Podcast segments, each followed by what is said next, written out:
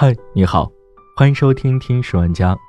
今天想和你分享的文章来自公众号“仙人 Jump”。一手捐钱，一手圈钱，大病众筹，愁更愁。一段视频最近上了热搜，拍摄者为梨视频拍客。视频的内容其实说穿了也很简单，就是大病众筹平台在推广的过程中存在一些疑点。梨视频拍客还发现，一段时间以来，水滴筹在全国四十座以上城市招募大量正式和兼职收款顾问，他们自称志愿者，逐个病房引导患者发起筹款。梨视频拍客卧底发现，地推员们对募捐金额填写随意。对求助者财产状况不加审核，甚至有所隐瞒；对捐款用途缺乏监督。水滴筹则立即进行了回应。针对此事，水滴筹今天回应称，已成立紧急工作小组，在全国范围内，尤其是宁波、郑州、成都等地开展相关情况排查。水滴筹表示，视频报道中提到的部分地区个别线下人员的违规现象，调查清楚后将给予严惩。同时，自即刻起，线下服务团队全面暂停服务，整顿彻查类似违规行为，组织重新回炉学习，再次加强平台纪律培训和提高服务规范。培训通过后，方可重新提供服务。这段视频出现后，大量网友开始对这个行业进行了各种各样的嘲讽。我不认为问题出现在具体的哪个公司身上，问题其实出现在这个行业的身上。这个行业目前有点野，和这个行业比，罗老师真的只是小野。互联网大兵众筹这事儿到底是不是一个真正的刚需？到底是不是一个利用爱心的流量生意？人们的爱心到底能不能被合理的保护？我个人其实是持怀疑态度的，因为真的一切做到完美，成本会高的突破天际，而且这里面的标准是存在大量问题的。我曾调查过这个行业，也为他们算过一笔账，结论不是很乐观。完全尽职尽责就成了公益，企业不是做公益的，但是不尽职尽责又涉及欺骗爱心，哪哪都不是人。任何一家商业公司涉及公益为核心的商业模式，尤其还是需要融资的，最后大概率是既不能商业又不能公益。我并不是希望大兵众筹平台这个行业消失，因为他们确实帮助到了很多人，这是不可否认的。但同样的现实是，这个行业同样存在着很多需要解决的逻辑问题、黑产问题以及权责问题、边界问题，需要理清，需要监督，不然只会伤害到更多人。这个行业的第一个核心问题是，到底谁有资格申请众筹？客观上讲，只要生病了，只要是符合要求的大病，理论上都可以申请开通众筹。但这里边还有一个细分的主观问题，那就是富人到底能不能申请众筹？严格来说，这是个人自由，人家爱申请，别人爱捐，那自然谁都管不着。但是实际情况下，很少有人这么 real，富人也不会告诉你他是有钱的。大家都在消费的时候装大款。筹钱的时候疯狂装弱鸡，公开说自己有钱，还舔着脸说自己生病了，请大家帮忙给捐钱的，不是行为艺术家，就是唾沫收集爱好者。还有一个问题，那就是市场竞争的问题。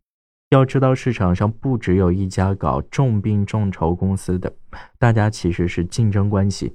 竞争什么？实际上就是竞争投资人和资本市场的注意力，从他们手里能融到钱。毕竟单靠自身的业务是不能赚到大钱。这个生意如果老老实实做，真的不能挣钱的。这甚至都不是生意。我强调第二遍。那么如何从投资人那里拿到钱？没错，必须要有更好的数据，要有流量。流量是一切商业模式的基础。当所有参与竞争的大病众筹公司都需要流量的时候，爱心的空间就必须被压缩。不是说他们一开始就没良心，也不是说他们一开始就是来干坏事儿，而是商业竞争和慈善公益本来就是对冲的。慈善公益需要有人买单，而商业竞争是要拼命干掉对手，逻辑就不一样。你说你成熟体面，收取适当的管理费，成熟的慈善基金是这么做的，但是你的对手反手就是一分钱不收，全额给到病人，流量一下子就跑到竞争对手那里去了。最后人家融了好几轮还能上市，你还在这里吆喝着体面，实际喝西北风呢？你说你严格审核病人的一切，投入大量的成本。结果到后面，大量的病人被刷掉了，你的业务规模根本起不来。这个时候，你的竞争对手疯狂放水，拼命招揽客人，不仅不拦着病人，还帮病人包装资料、编故事，疯狂吸收流量和资金，数据好看。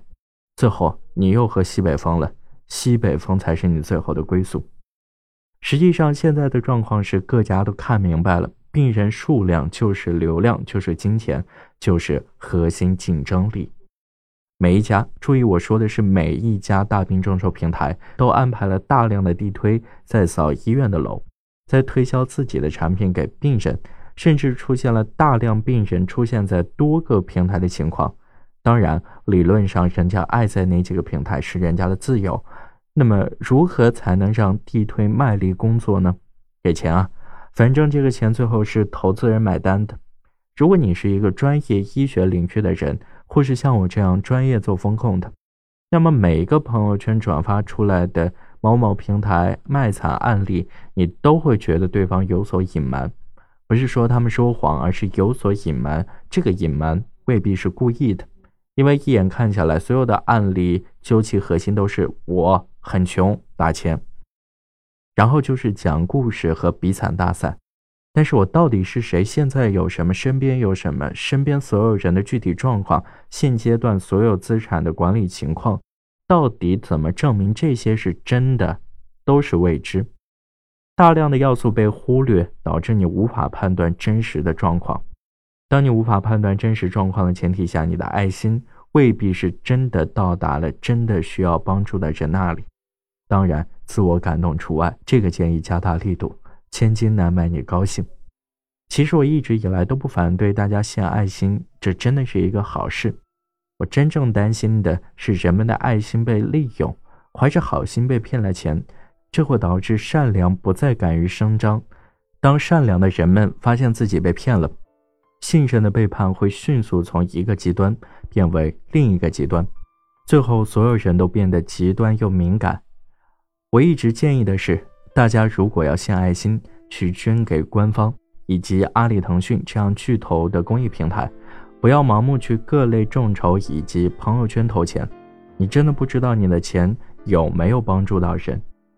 有人说献个爱心这么麻烦，烦不烦？怎么这么较真儿？对不起，在我看来，献爱心本身是一个非常严肃的事情，必须要用最严格的标准和最透明的信息给大家保证。不怕较真儿过度，只怕没有调查清楚。因为信任和爱心是这个时代最奢侈的珍宝，容不得随意损耗。信任一旦没有了，就再也没有了。而善良的心更需要强大力量的守护。